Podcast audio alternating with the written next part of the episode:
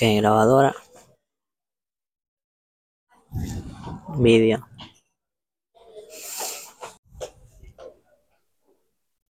Ok. Bienvenidos a todos familia a un nuevo episodio de Desnudo Contigo, episodio número 11. Bienvenido. Muchísimas gracias, chavalote. Y por primera vez este formato presencial, formato charla, como veis cada uno con nuestra bebida.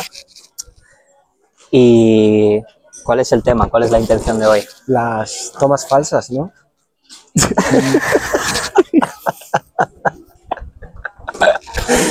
Básicamente el tema es la autoexigencia hacia uno mismo, el perfeccionismo. Todo eso deriva evidentemente de la baja autoestima.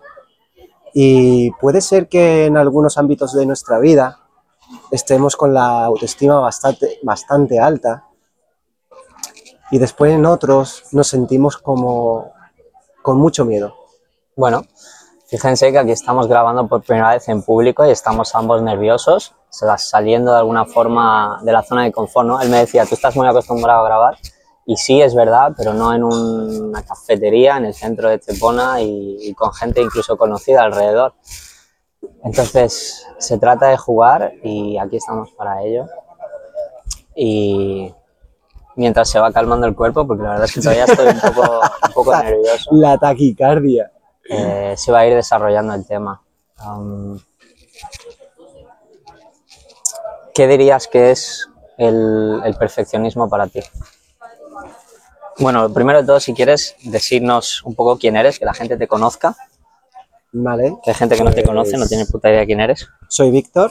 eh, nos llevamos conociendo ya como 5 o 6 años. Cinco o seis añitos, tío. Sí. Eres de las primeras personas que, que teníamos muy buena relación cuando empecé a emprender. Sí. Bueno, yo en ese momento estaba emprendiendo. Tenía como objetivo hacer una aplicación de calistenia que al final eh, no se llevó a, a buen puerto, lo dejé. Y, pero bueno, al final es un aprendizaje. Cuando estás en medio del huracán lo ves todo como, "Uf, espero que ya pase y tal, pero después notas el aprendizaje que tienes y es tremendo. O sea, yo siento que quizá los peores momentos en tu vida sean los mejores momentos. Así que nos conocimos haciendo calistenia. Sí, en ese entonces. Él estaba muy fuerte, él entrena muy duro y me reventaba muy fuerte y yo lo odiaba al inicio porque claro, yo es un debilucho y me hacía entrenos de la hostia y luego poco a poco pues eh, nos unió la calistenia y nos juntó el crecimiento personal o la espiritualidad de alguna manera. Totalmente. De hecho, me estoy acordando, ya para empezar a entrar un poquito en materia de la autoexigencia y el perfeccionismo, es el miedo al que dirán o si no vas a ser suficiente eh, delante de las personas. Yo me acuerdo que cuando yo empecé a, a entrenar, claro, cuando tú haces calistenia, normalmente lo haces en los parques Públicos. públicos. Y yo me acuerdo que al principio iba a un parque que estaba como medio escondido en Marbella. Había ya un parque en, en la playa, en el paseo marítimo, y yo tenía miedo de ir, tío. por no exponerte. Pues no exponerme. Fíjate que yo recuerdo que cuando te conocí te daba terror hacer una puta historia, tío. Terror. Bueno, ahora mismo estoy aterrorizado. Entonces, si hay alguien ahí detrás que quiere grabar y no lo hace por miedo a, lo primero es que da absolutamente igual lo que tú sientas, al público no le interesa lo que tú sientas, en el sentido de que lo hagas y listo, porque el primer beneficiado de todo eso eres tú como persona, porque estás trascendiendo nuevos límites y te estás expandiendo como persona, ¿no? Totalmente. De Y- hecho, Dime, de hecho, yo me siento súper bien cada vez que, que salgo de mi zona de confort. O sea, va a dar igual cómo salga este vídeo, que yo sé que después me voy a sentir mejor. Absolutamente. Y bueno, vamos a ir un poco orientando la, conversación porque, o sea, básicamente el juego de esto fue que yo le dije de hacer un podcast y le dije que escogiera él el tema, ¿no? O sea, qué es aquello que estaba sintiendo en este momento de su vida. Y quiero preguntarte por qué crees que escogiste eh, la autoexigencia y el perfeccionismo. Porque me estoy dando cuenta de que aún avanzando a grandes pasos en mi vida en algunos ámbitos, eh, la exigencia que tengo hacia mí mismo me hace no disfrutar de la vida plenamente. Ok. ¿A qué te refieres? O sea, ¿qué exigencia te llevas en tu día a día para Es no hacerte disfrutar? Tengo un ejemplo muy claro que estoy viviendo estos días. Tú sabes que yo también me tengo como hobby la bachata. Sí, te gusta bailar. A ver cuándo me enseñas. Se me da como el culo a mí. Bueno, yo empecé a bailar bachata porque tenía un miedo atroz A bailar. A- sí, a bailar, a bailar con una chica, a exponerme. Eh, yo siempre tenía una broma que me decía a mí mismo cuando hablaba con las personas y era que yo decía que yo era arrítmico. Esa palabra no existe. O sea, tú dices que sí, tú que no, no, tienes que no es capaz de seguir el ritmo, ¿no? Exacto, pero es que yo no escuchaba la música. Ok. Entonces era como, me lo dijo un amigo y yo dije, qué manera de salir de la zona de confort. Sí. Y creo que he escogido una de las maneras más duras, ¿eh? Para mí, digo, porque al final no dependes solamente de ti. Tú tienes justo enfrente a otra persona. No es como la calistenia, que tú dices, bueno, yo entreno y habría, habrá días mejores y otros que no serán tan buenos. Sí, como yo el gimnasio, al final son barras y kilos y, y no hay una, una otra persona, simplemente eres tú contra aquello externo, ¿no? Que no es otra persona en este caso. Sí, pues, a ver, yo ya llevo unos cuantos años bailando. ¿Cuántos más o menos? Así ya de forma intensiva llevo tres años. te diría que mi nivel de baile, si no fuera tan exigente conmigo mismo, es muy alto. O sea, bastante bueno. De hecho, si yo viera a Víctor, si yo fuera el Víctor de hace 10 años y veo al Víctor de ahora bailando, digo, oye, chapó, ¿eh? Estoy súper orgulloso de ti. Pero ahí entra el ego, el ego de Víctor de decir que nunca es suficiente. Y nunca lo va a ser, ¿no? Por esa Eh, regla de tres. a ver, en cierta parte tiene algo positivo porque siempre estás en la mejora. Pero es una mejora disfuncional, porque ya te digo, al final sufro. Hay días que yo me noto que no estoy tan fresco bailando y como que me vengo un poco abajo. Ok. Y. O sea, eres muy autoexigente en, es- en esa parte de, de ti, ¿no? Sí, Y, y también lo eres en tu día a día. totalmente. ¿A qué, o sea, en qué ámbitos? ¿O en qué, a qué te refieres? O sea, levantarte X hora, hacer X minutos de lo que sea, leer X páginas. em, Eh, no, en ese sentido no tanto. O sea, es como lo he cogido como hábito y es algo que me hace profundamente feliz. O sea, a mí, yo te lo he comentado hace un ratito, que te he dicho que no dejes, como consejo, como amigo, no dejes nunca de no entrenar, dejar nunca de entrenar, sí. porque básicamente hay estudios que, que, lo, que lo dicen, Sí, que hombre, coño. el beneficio es tremendo. Yo no tengo ni que ver los estudios, yo lo noto en mi persona. Es el cómo te sientes lo que, Sí. lo que importa, ¿no? Sí, sí, sí. O sea, yo salgo, de- termino de entrenar y es como si me hubiera topado, chu- chupado un bote de energía, ¿sabes? Nada más salir. Luego llego a mi casa y estoy muerto, pero, pero sí que te hace sentar muy bien. Eh, pero ¿en qué momento tú crees que la autoexigencia se convierte en un problema? en el momento en el que lo tengo muy claro, eh, yo a un amigo no le metería la presión que a lo mejor me estoy metiendo a mí mismo cuando no me salen las cosas. Sería muchísimo más benévolo. Y eso que llevo un tiempo, tú sabes, con el desarrollo personal y tal, en el cual me analizo muchísimo para ver cómo me hablo a mí mismo. Yo antiguamente me hablaba muchísimo peor. Ahora mismo, ni de broma, me hablo mal. Pero es que es como. Como casi toda mi vida me he hablado tan mal, quedan como resquicios, ¿vale? Y aunque yo no me hable mal a mí mismo, todavía quedan ahí los sentimientos, sentimientos de inferioridad, de, de compararme con los demás. Y, y fíjate que tú ya me conoces y tú sabes que el hecho de compararse para mí es como fuera, fuera de aquí. Sí, eh, o sea, nunca nos, compara- nos comparamos para ganar, siempre para perder. Exacto. Sí. Y si te comparas con alguien, porque hay algo bueno que yo ya estoy implantando en mi vida, más bien lo hago para inspirarme, ¿vale? Porque la bachata hay chicos que bailan súper bien, que si ven estos vídeos, pues me alegro mucho de que me inspiren esos chicos. Hombre. Y, y eso que, que yo me siento muy inspirado por algunos chicos por, por cómo bailan y tal.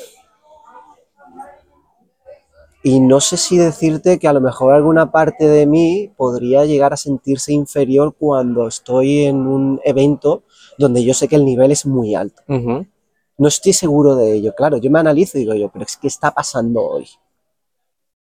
Lo que pasa que, fíjate, el fin de semana pasado estuve en un congreso de bachata, todo el fin de semana, y yo venía ya de un mes y pico en lo cual yo estaba diciendo, es que no me está saliendo el baile, es que no siento la música, no siento a la chica, siento una desconexión total, y empiezas a sentirte mal, porque dices, tío, es que este no soy yo. Ya. O bueno, sí lo eres, pero no estás abrazando tu oscuridad.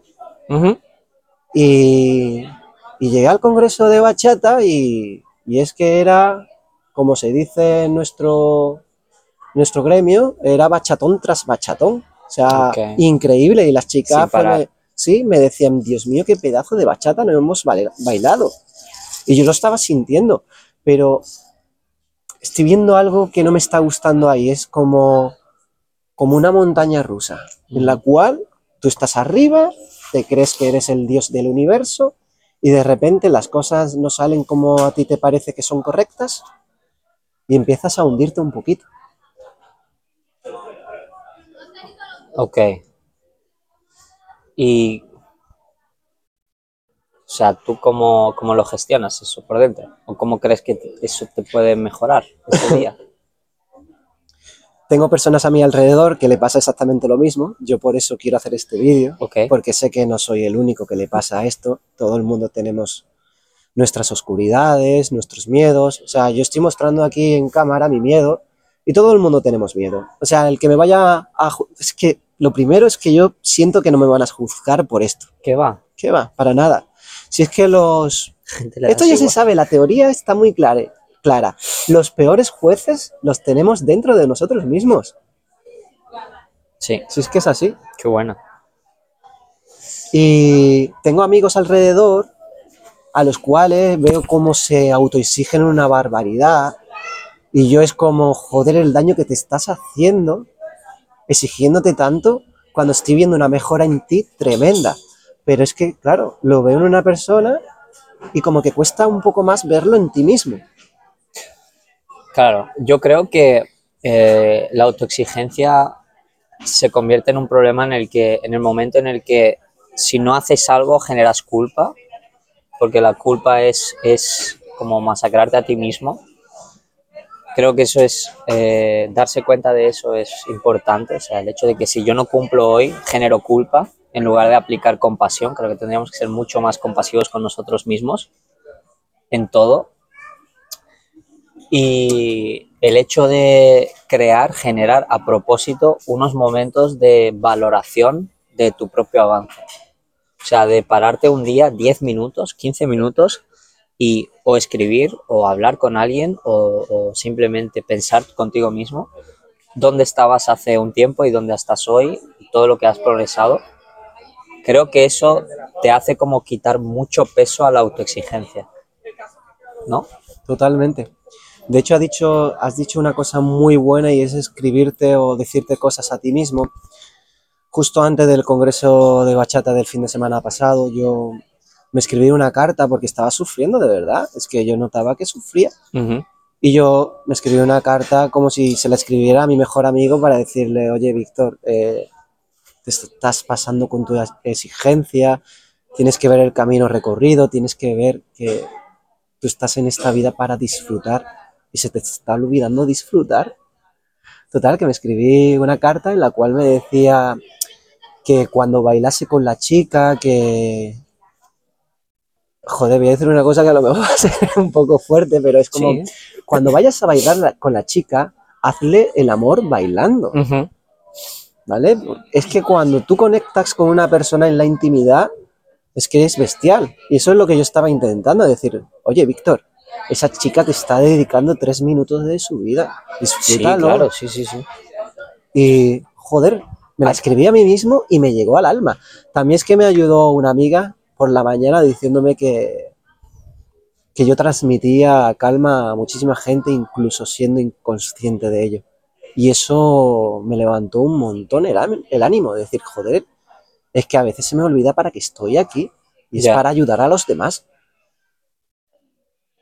O sea, eh, yo sí creo que de verdad transmites igual esa calma como persona. Antes, la verdad es que cuando te conocí me transmitías mucha prepotencia.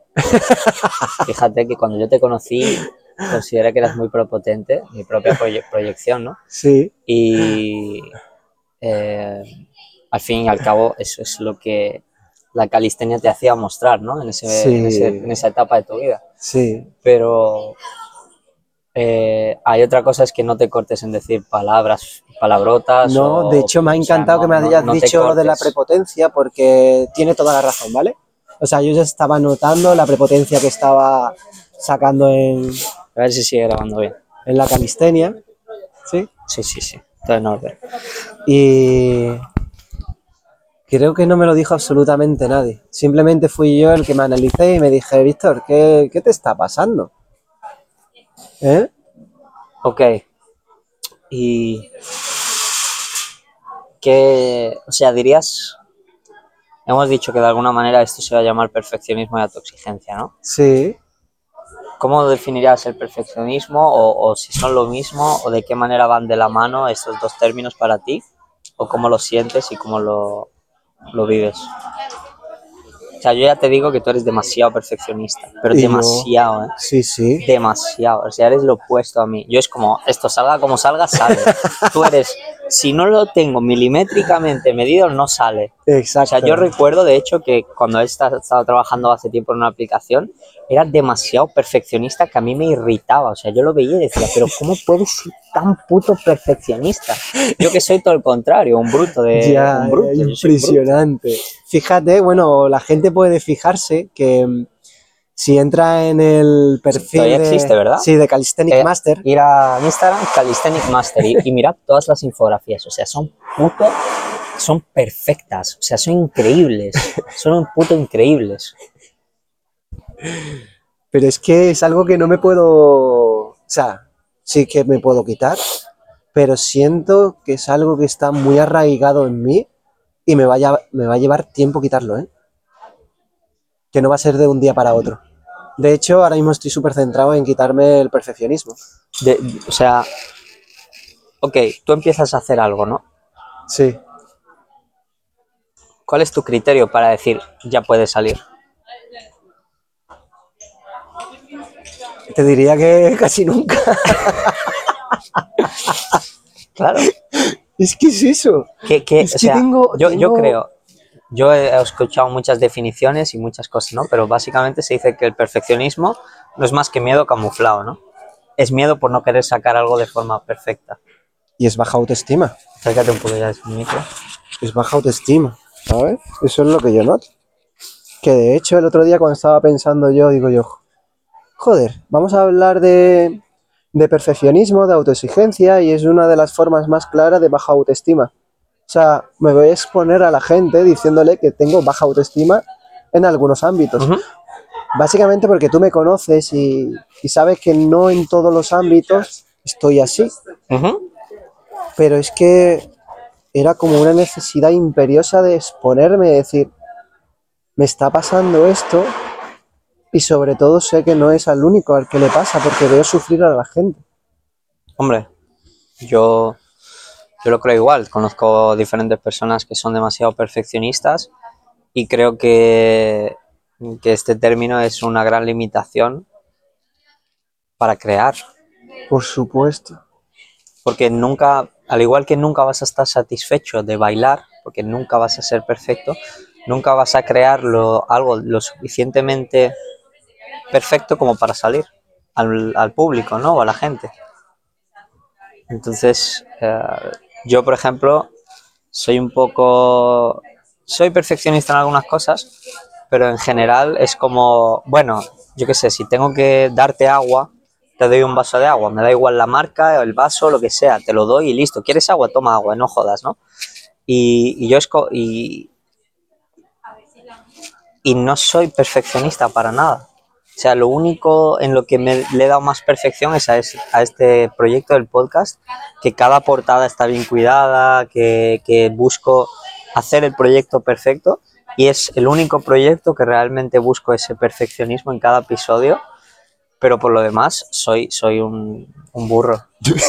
o sea, soy un burro para mis cosas y también soy perfecto entrenando. O sea, entrenando tiene que salir cada, cada repetición, cada cosa bien, para yo sentirme bien. Fíjate que yo, por ejemplo, en el entreno, tú has visto a los límites que yo estaba llegando. Joder, este pivo está fuertísimo. Ojalá llegara yo con su edad a, a su físico. El físico no da la felicidad, ¿vale? Eh, Pero ayuda. Lo, lo he comprado. Sí, bueno, ayuda bastante. Las chicas no se fijan tanto en el físico como los hombres. Bueno, se yo fijan, pero no tanto. sí se fijan, hombre. Aquí mujeres, si os fijáis, cuarras.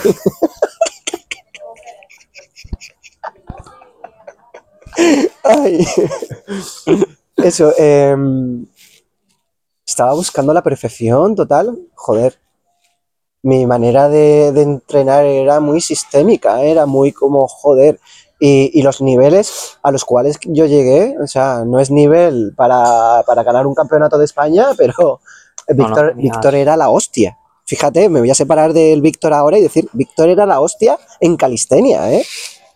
Sí, Igual que te digo que Víctor, cuando está tranquilo y no se exige en la bachata, básicamente por el feedback. Víctor es la hostia en la bachata. Víctor es la hostia en los masajes. Víctor es, es la hostia en muchos ámbitos de la vida y después nunca nada es suficiente. Y así se pasa la vida.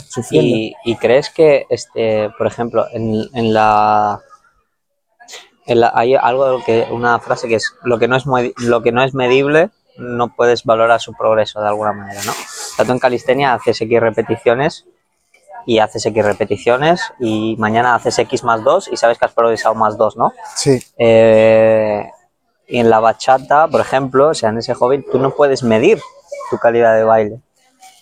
¿Me entiendes? Por ejemplo, yo entrenando levanto 50 kilos, 50 kilos. Si mañana levanto 55, quiere decir que soy 5 kilos más fuerte que ayer, ¿no? sí. Entonces, eh, ¿cómo crees que estás mejorando sin tener algo medible? Básicamente por el feedback. Externo. Claro, pero ya dependo de un feedback externo. No dep- por favor, Pero no, no dependáis del feedback externo. claro, bueno, es bueno, e- en verdad. e bueno. internamente, Para mejorar es verdad que es bueno. Mira, te voy a poner el ejemplo de cuando yo empecé a aprender a hacer masajes y tal. Yo siempre preguntaba a la persona qué podía mejorar. si alguien quiere un masaje en Marbella, Víctor es tu hombre. Eh, y bueno, puede sonar a prepotencia, pero los masajes de Víctor son buenos. Sí, sí, sí. Sí, pero bueno, ya está, son buenos. Quizás no sean los mejores. No lo sé. Pero es que yo me he dado cuenta hace unos meses de que es que buscaba ser el mejor masajista y era como yo, Víctor, para ya. O incluso hacer el mejor masaje. Ya no es compararme con los demás, es como quiero el mejor masaje. Y es como, ya está, Víctor. Tú estás intentando dar lo mejor a cada momento. Si hay algún día de que el masaje no es tan bueno, está bien también. ¿Qué te dirías a ti mismo? Que esto sirve que lo vea otra persona, ¿no? Porque hay otra persona que está en la misma situación, allá detrás de la pantalla o detrás del auricular, que es autoexigente y perfeccionista. ¿Qué, le dirías para, ¿Qué te dirías para mejorar tu vida a Mm. nivel interno? Lo primero, ¿eh? y lo más importante, vigilar cómo te hablas a ti mismo. porque es verdad de que yo he cambiado mi forma de hablar. Yo antes me insultaba a mí mismo y eso sí que produce un sufrimiento extremo, ¿vale? Yo ya he dejado de hablarme mal a mí mismo, me sigo exigiendo, pero por ejemplo yo ya no me insulto. Sigo diciendo que sigo sufriendo, pero mi sufrimiento antiguamente era muchísimo mayor, ¿eh? Te Así que hablabas lo- mal. Sí, me hablaba mal. Y después... Bueno, es, eh, es mucho más común de lo que creemos. ¿eh? sí, Gente que se insulta a sí misma. Soy un torpe, soy un desastre, soy un O sea, desgraciado.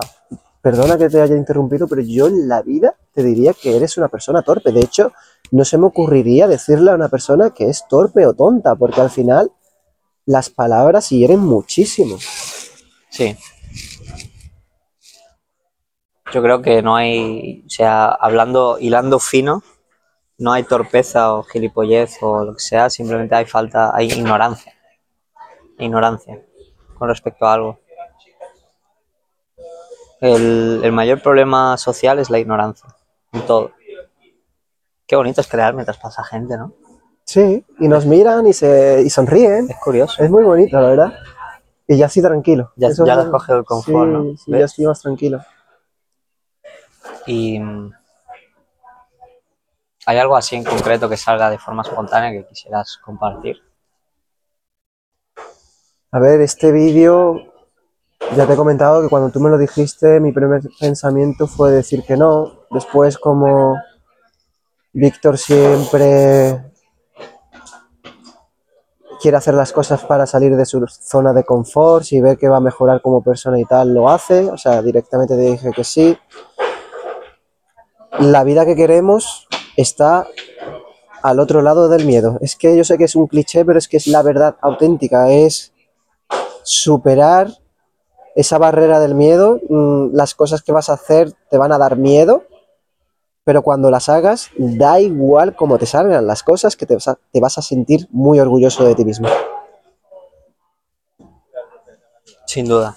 Yo creo que sea, ahora mismo estoy tranquilísimo con respecto a cuando empecé, tío. Estaba nervioso, la verdad, no, no voy a engañar a nadie. Y, y ahora es como... Hacemos otro. Eh, la verdad que sí, podemos cortar este, porque ahora mismo estoy mucho más tranquilo. y así lo hacemos más perfecto. No, hombre. Em, ¿Qué, qué vamos a, o sea, trata como de simplificar de alguna manera, ¿qué, qué- qué consejos le darías a, volviendo al tema de antes, que, te- que nos quedamos a medias, el, el- del perfeccionismo, de cara a todas las personas que están en este camino de crecimiento espiritual, de crecimiento interno, que se aparecen constantes conflictos, que están tratando constantemente de establecer hábitos y que, y que muchas veces sienten como que, que están haciendo mucho pero no avanzan nada. O sea, tú que has probado tantos, tantos rollos, tantos métodos, tantas... O sea, tú has probado muchísimas cosas. Cada vez que he hablado contigo estabas probando algo nuevo. Que si yoga, que si tantra, que si... em, yo qué sé. ¿Qué, qué dirías que, que es lo que has encontrado que a ti te funciona y que transmitirías a otras personas que te están escuchando? Vale, tú me has dicho que así a modo lo que me salga de primeras. Sí, ¿cómo? Y la primera palabra que me ha salido, muchísimas gracias, Gracias. es la paciencia. La paciencia a uno mismo. Básicamente. Porque el cambio no va a venir de un día a otro, mm, ni de un mes a otro, ni meses. Yo llevo ya bastantes años en el desarrollo personal, barra espiritual o como lo quieras llamar. Y te, di- te diría que estoy súper orgulloso de Víctor. Está claro que el Víctor perfeccionista querría ver más mejora, pero es que al final es... Es que es tremendo el cambio que he tenido. Por ejemplo, yo me veo muchísimo más humilde que cuando yo te conocí, ¿eh? Sí. Sí, o sea, yo creo que de alguna manera antes, como tratabas de vender la idea de que lo que tú estabas haciendo era correcto, en algunos momentos, Sí. y, y eso es, bueno, el, el ego espiritual, ¿no? Que sale a todos. Eh, yo creo que además de la paciencia, aplicar eh, mucha fe, eh, mucha fe y trabajar internamente en la sensación de certeza. Certeza de que, de que esa persona, o sea, de que tú sientes que vas a llegar a donde quieres llegar de alguna manera. Porque esa certeza te da confianza y de forma inevitable como que llega la paciencia, ¿no? Creo que la voluntad de querer evolucionar ya, ya es el, un gran paso. O sea, es como tú ves a lo mejor que el río está calmado por encima, pero por debajo se está moviendo la, la tierra ya, ¿no? Pero tú por encima no percibes. Creo que, que esto es un poco lo mismo. O sea, tu crecimiento ya se está dando, pero tú no lo estás observando y confiar en que eso que no estás viendo ya está siendo una realidad, creo que eso te cambia, te da tranquilidad, ¿sabes? Es como, ya estoy, ya, o sea, ya está funcionando. Eh, bueno, tú y yo que o conocemos un poco el de el doctor David Hawkins, que siempre dice que la intención de dejar ir, aunque tú no veas nada, ya está sucediendo. De hecho, te comentaría que en otra época de mi vida no hubiera hecho este vídeo porque para mi gusto no sería perfecto porque a Víctor le queda muchísimo camino por recorrer y Y yo estoy borracho ya, ¿no? ¿tiene alcohol? Sí, claro. ¿Ah, sí? Este. Camino por recorrer nos queda todo siempre. Sí, pero a ver, aun con el camino que me queda por recorrer, estoy seguro de que puedo inspirar con mis palabras a algunas personas. Sí, yo lo o creo por lo también. menos ayudar, es decir, de sentir empatía, porque al final he vivido tantos momentos en los cuales uno sufre y tal, que yo he dicho, es que me alegro de haber vivido esos momentos, porque si no los hubiera vivido, no podría empatizar tanto con las personas que sufren. Sí. Yo creo que la gente que, que haya podido empatizar contigo en, en- en lo que hemos estado hablando hoy, más que ayudar es que se vean reflejados en ti, ¿sabes? Que se vean inspirados en ti por estar, eh, bueno, evolucionando, entre comillas, ¿no? Trascendiendo unos miedos. Y, y la persona que esté detrás del micro, del- de la oreja pueda decir, joder, tío, este pavo nunca había hecho un podcast con nadie y ahora se pone de primeras en un bar en la calle, en el centro de la ciudad, ¿por qué yo no puedo hacer, mm, yo qué sé, lo que sea que te estés proponiendo hacer, ¿no? De hecho, con lo que me estás comentando, eh, yo no sé si era hipocondría o no, pero yo notaba de que tenía tanto miedo de que incluso llegaba a tener fobia social. Fíjate hasta qué punto, ¿eh? O sea, que no querías que ver gente. Me costaba salir a la calle. Es que es muy fuerte. ¿Y, y cómo se vive eso por dentro? O sea, ¿cómo- ¿cuál es, qué, qué campos de pensamiento surgen cuando tú tienes miedo a salir a la calle? Básicamente que no eres suficiente, miedo, miedo a no dar la talla. Es que ese es el problema, dar la talla a quién, a la gente. ¿Quién es la gente? Gente le, da Eso da para otro post, ¿vale? No, Es- no, es no, que la- no, no- no te, no te líes. Ah, es que ya, ya, No ya. te líes, porque si no, nos metemos eh, en el que esto es un sueño, ¿vale? Sí, sí, sí, sí, sí. Sí, sí, sí. Em, ¿Algún mensaje que quieras dejar para, para cerrar el, el episodio de hoy? Sí, porque tú me lo estás diciendo en toda, en toda la entrevista. No dejéis para mañana lo que podáis hacer hoy solamente porque todavía no esté perfecto. En serio os lo digo. No esperéis más. Me lo digo a mí mismo, en verdad, ¿eh?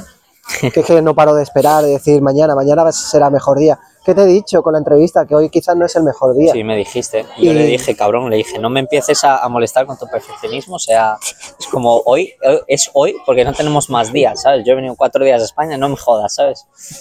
Y, y así ha salido y así saldrá y, y saldrá perfecto luego. Me has tenido que llevar como cuando llevas a un niño al mar y el niño tiene miedo de meterse en el mar Eh, y, y lo coges de la manita y lo llevas, pues así me he sentido yo hoy. Y era como, venga, yo voy a confiar en... Porque además que me transmite una confianza tremenda, ¿sabes? O sea, yo te, te quiero muchísimo y sé que eres una persona súper importante para hacerme salir de la zona de confort. gracias, cabrón. Y nada, he confiado en ti y yo decía, es que esto me va a venir súper bien, porque es que me noto un poquito parado quizá en esta época. Bueno, parado entre comillas, porque yo sí sé que estoy teniendo un crecimiento a lo Sí. mejor en otras no cositas. Sí, Mm, mm. ¿Mereció la pena?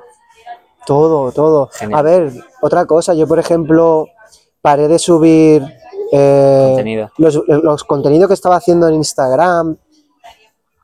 Yo, por ejemplo, tenía muchísimo miedo a hablar delante de la cámara porque de chico hubo un comentario de una persona, de lo más inocente, que me dijo que tenía voz de mujer. Yo tenía a lo mejor 12 o 13 años, ¿sabes? Y en ese momento yo pues lo percibí como algo negativo. Sí, bien inocente te lo creíste. Sí, tuve... Joder. Hasta que no hice un curso de oratoria y la gente empezó a decirme, fíjate, al final es el feedback, ¿eh? Hasta, la que, hasta que la gente no empezó a decirme que tenía una voz muy bonita, yo no empecé a creérmelo.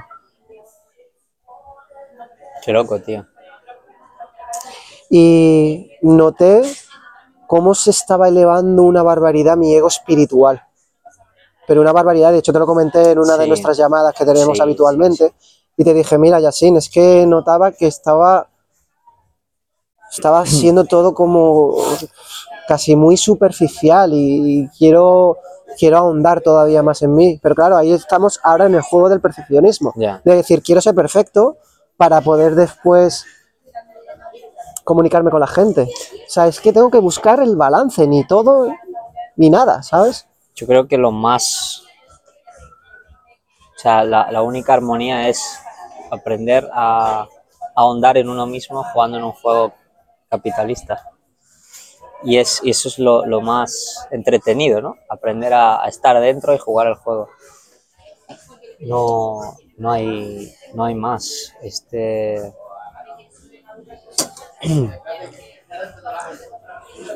Al fin y al cabo todos buscamos estar plenos. Plenitud, punto. Espero que hayáis disfrutado de este episodio, formato nuevo así diferente. Eh, vamos a ver de, de tratar de hacerlo así de forma presencial, que, que gusta más, creo. Además el hecho de estar con la persona, sentarte, tomar algo, em, da gusto, tío, Sí. da gusto. Mira que estaba muy nervioso al principio, pero ahora mismo es como, noto como mi caja torácica está respirando súper bien. Qué bueno. Lo dejamos por aquí. Sí. De verdad, Namaste. muchísimas gracias, ¿eh? De nada, cabrón. De nada. Pues cuando venga por acá, hacemos esta dinámica de más a menudo. Venga, va. Gracias por habernos escuchado, por haber invertido nuestro tiempo, tu tiempo en nosotros, que es lo que yo quería, por eso abro el podcast, para que te nutra. Y nada más. Nos vemos en el próximo. Chao. Muchísimas gracias.